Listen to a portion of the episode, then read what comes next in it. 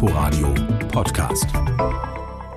Der Tag in Berlin und Brandenburg mit Heiner Martin im Studio. Vier Berliner Bezirke gelten inzwischen als Corona-Risikogebiet. Anlass für den Berliner Senat, noch einmal über die bereits erlassenen Verordnungen nachzudenken. Man sitzt zur Stunde zusammen und wenn auch langsamer als in anderen Bundesländern, auch in Brandenburg steigen die Zahlen der Corona-Neuinfektionen. Und deshalb hat die Landesregierung die Regeln nochmal neu justiert, vorerst bis zum 8. November. Was genau, weiß Thorsten Süder und Potsdam. Jetzt im Herbst dürfen die Brandenburgerinnen und Brandenburger auf keinen Fall nachlässig werden, was Hygienemaßnahmen wie Maske tragen und Abstand halten in Corona-Zeiten betrifft, appelliert Ministerpräsident Dietmar Woidke. Die Zahlen steigen und es ist jetzt nicht die Zeit für Lockerung. Für private Feiern gelten ab Sonntag neue Obergrenzen. Wenn in einem Landkreis oder in einer kreisfreien Stadt innerhalb von sieben Tagen mehr als 35 Covid-19 Neuerkrankungen je 100.000 Einwohner festgestellt werden, dürfen nur noch 25 Personen in privaten Räumen gemeinsam feiern. In öffentlichen oder angemieteten Räumen liegt die Obergrenze bei 50 Anwesenden. Außerdem müssen private Feiern mindestens drei Werktage im Voraus beim Gesundheitsamt angemeldet werden. Gesundheitsministerin Ursula Nunnemacher sagte dazu nach der Sitzung der Landesregierung, da sich private Feste und Feiern als sozusagen der treibende Motor für das Infektionsgeschehen herauskristallisiert haben. Deshalb ist es auch richtig, dort anzufangen, weil es auch verhältnismäßig ist, weil man auf sowas, glaube ich, am leichtesten verzichten kann. Wenn die Marke von 35 Corona-Neuinfektionen je 100.000 Einwohner in sieben Tagen überschritten wird, wird, gilt regional auch Maskenpflicht in Gaststätten für Bedienung und Gäste, die noch keinen festen Platz haben, sowie eine Maskenpflicht in Büro- und Verwaltungsgebäuden. Regierungschef Voigt gesagt, Brandenburger und Berliner würden als Nachbarn und Arbeitspendler nur mit Rücksicht und Regelbefolgung gut gemeinsam durch die Corona-Zeit kommen. Freitag dieser Woche soll eines der letzten noch besetzten Häuser in Berlin geräumt werden, in der Liebigstraße 34, Friedrichshain. Es gab den Brandanschlag auf einen Kabelschacht der Berliner S-Bahn. Im Bekennerschreiben wurde ein Zusammenhang hergestellt zwischen eben dieser Räumung und diesem Anschlag. Und es ist davon auszugehen, dass dies nicht der letzte Widerstand war gegen die geplante Räumung. Das haben Bewohner des Hauses angekündigt, zusammen mit ihren Anwälten.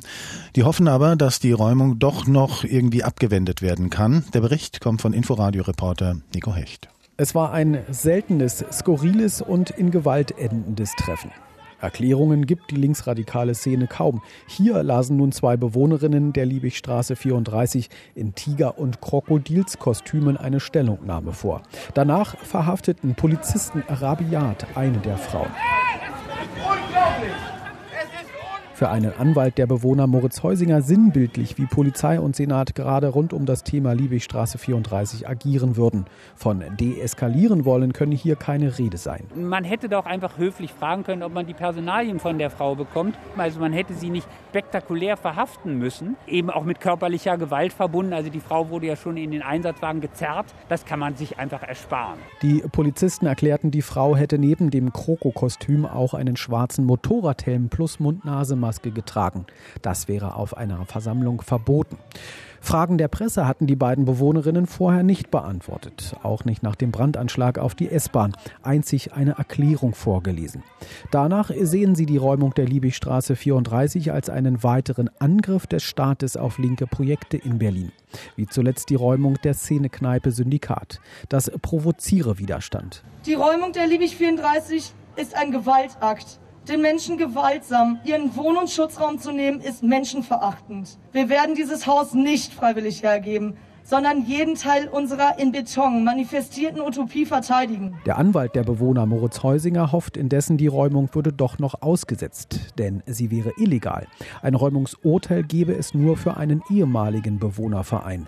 Für den aktuellen gebe es keinen. Ich sehe auch eine gewisse Chance, dass die Räumung noch mal verhindert werden kann, weil der Titel gegen den Raduga e.V. gerichtet ist, der aber dieses Haus nicht mehr inne hat, sondern in Besitz hat es, der mittendrin e.V. Wenn jetzt hier die Räumung erfolgt, dann erfolgt sie unter in Kenntnis der Missachtung der Zivilprozessordnung. Noch aber gilt, schon ab Donnerstag wird ein Gebiet weiträumig um die Liebigstraße abgesperrt, um Freitag früh das Haus räumen zu können.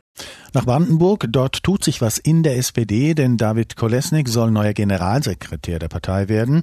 Dafür hat sich einstimmig der Landesvorstand ausgesprochen. Der 30-Jährige dürfte damit wohl auch für den Bundestagswahlkampf von Olaf Scholz zuständig sein, wenn dieser denn im nächsten Jahr in Potsdam antritt. Das letzte Wort zur Personalie Kolesnik hat der SPD-Parteitag Anfang November. Jetzt Infos von RBB-Reporterin Amelie Ernst. David Kolesnik, 30 Jahre alt, bisher Stadtverordneter und SPD-Chef in Potsdam. Weit hatte er es nie bis zur Parteizentrale im Regine-Hildebrand-Haus. Nun bezieht er dort, wenn der Parteitag zustimmt, sein neues Büro. Ich bin hier in Potsdam geboren und aufgewachsen. Ganze Familie ist quasi hier in Brandenburg oder ein paar auch in Berlin. Habe hier angefangen, mich vor mittlerweile 13 Jahren politisch zu engagieren in der SPD und in den letzten zwei Jahren hier in Potsdam Unterbezirksvorsitzender. Auch sein Studium absolvierte Kolesnik in Potsdam. Als Generalsekretär wird er künftig allerdings häufiger unterwegs sein in Brandenburg.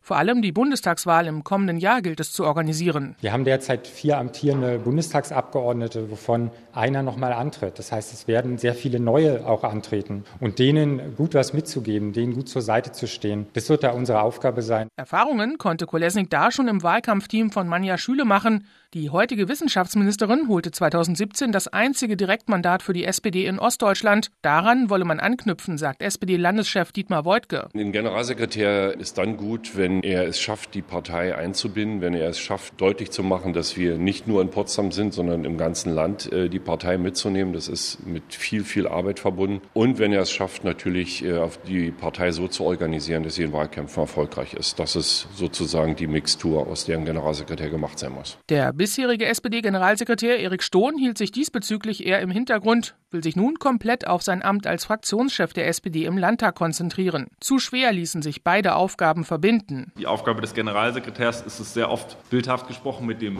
Säbel politische Zuspitzungen zu treffen, während im Parlament wo es auch darum geht, demokratische Kräfte auch manchmal über die Koalition hinaus zu bündeln, das Florett braucht, Erik Stohn, 36 Jahre, übergibt an David Kolesnik, 30 Jahre. Die Brandenburger SPD-Spitze wird jünger. Und zwar bewusst, so Landeschef Voigtke. Es ist natürlich klar, dass irgendwann auch junge Leute nachrücken müssen. Ich glaube schon, dass er die Autorität hat. Die Autorität fällt aber nicht vom Himmel, die muss man sich erarbeiten. Das ist in jedem Beruf so. Aber ich glaube, er ist äh, sehr, sehr gut aufgestellt, um dieser Aufgabe gerecht zu werden. Gerade mal 17 Prozent holte die SPD bei der Bundestagswahl 2017 in Brandenburg. Daran wird der neue Generalsekretär gemessen werden. Schon heute ist es ja für Eltern in Berlin kein leichtes, einen Kita-Platz für den Nachwuchs zu finden. Dem will der Senat nun entgegensteuern. Bis Mitte 2026 sollen laut Bildungssenatorin Scheres rund 26.000 weitere Kita-Plätze entstehen. Kirsten Buchmann dazu. 200.000 Kinder werden laut den Prognosen in sechs Jahren einen Kita-Platz brauchen. Rund 174.000 Plätze existieren momentan. Ein Teil der nötigen zusätzlichen Plätze ist bereits genehmigt oder in Planung. Für die übrigen müssen die Kitas weiter ausgebaut werden. Rund 160 Millionen Euro sind dafür erforderlich. Erzieherinnen wird Berlin laut Bildungssenatorin Scheres künftig sogar über seinen Bedarf hinaus ausbilden. Sie sieht das als Voraussetzung, um den Personalschlüssel und die Kita-Qualität weiter verbessern zu können. Die afrikanische Schweinepest breitet sich in Brandenburg weiter aus. 49 Kadaver von Wildschweinen sind bereits gefunden worden, unter anderem in den Kreisen Märkisch-Oderland und in Oder-Spree. Mittendrin ja Frankfurt-Oder.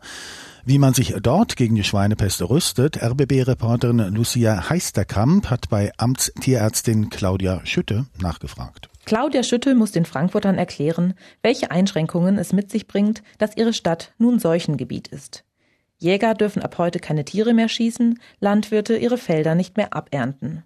Bislang wurden zwar in Frankfurt noch keine infizierten Tiere gefunden, doch die Stadt ist von zwei Kerngebieten umzingelt. Die ökonomischen Folgen der Einschränkungen seien vehement, so Schütte. Jetzt werden wir eine Karte aufstellen, wo sind überall noch Felder noch nicht abgeerntet und dann wird mit den einzelnen Landwirten eben Kontakt aufgenommen, wie das jetzt erfolgen kann, die weitere Ernte und die Lockerungen, die werden dann mit den zuständigen Veterinärämtern abgesprochen. Um die Seuche einzudämmen, wird mit Hochdruck nach infizierten Wildschweinen gesucht.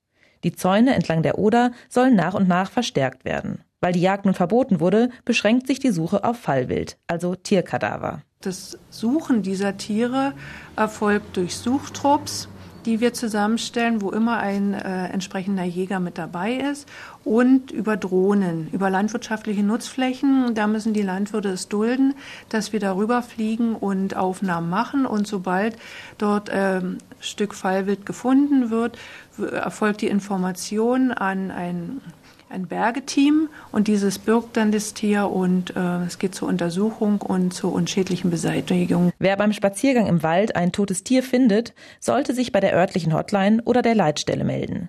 Auf keinen Fall darf man die Tiere berühren und auch Hunde sollten von den Kadavern ferngehalten werden. Vor 30 Jahren war die NVA ja am Standort Strausberg Geschichte. Dann folgte die Bundeswehr, sie ist dort stationiert und ganz aktuell neu aufgestellt, und zwar mit einem neuen Regiment, einem ABC Abwehrregiment. RBB-Reporter Robert Schwaas war dort. Mit der Brandenburg-Hymne und einem Appell treten die ersten Soldaten des neuen ABC-Abwehrregiments in der Barnim-Kaserne Strausberg ihren Dienst an. Abordnung, ABC-Abwehrkommando der Bundeswehr, stillgestanden! Die ABC-Abwehr ist für die Bekämpfung atomarer, biologischer und chemischer Waffen zuständig. Die Bundeswehr erhöht die Truppenstärke in diesem Bereich. Dabei fiel die Wahl des neuen Standortes bewusst auf Strausberg, erklärt Generalleutnant Martin Schelleis. Weil es nah an der Hauptstadt liegt, weil wir auch dann wieder sichtbar im Osten repräsentiert sein werden und weil das ein sehr attraktiver Standort für unsere jungen Feldwebel ist. Mit dem heutigen Tag beginnen sieben Soldaten ihre Arbeit in Strausberg. In den nächsten Jahren sollen bis zu 1400 neue Streitkräfte dazukommen.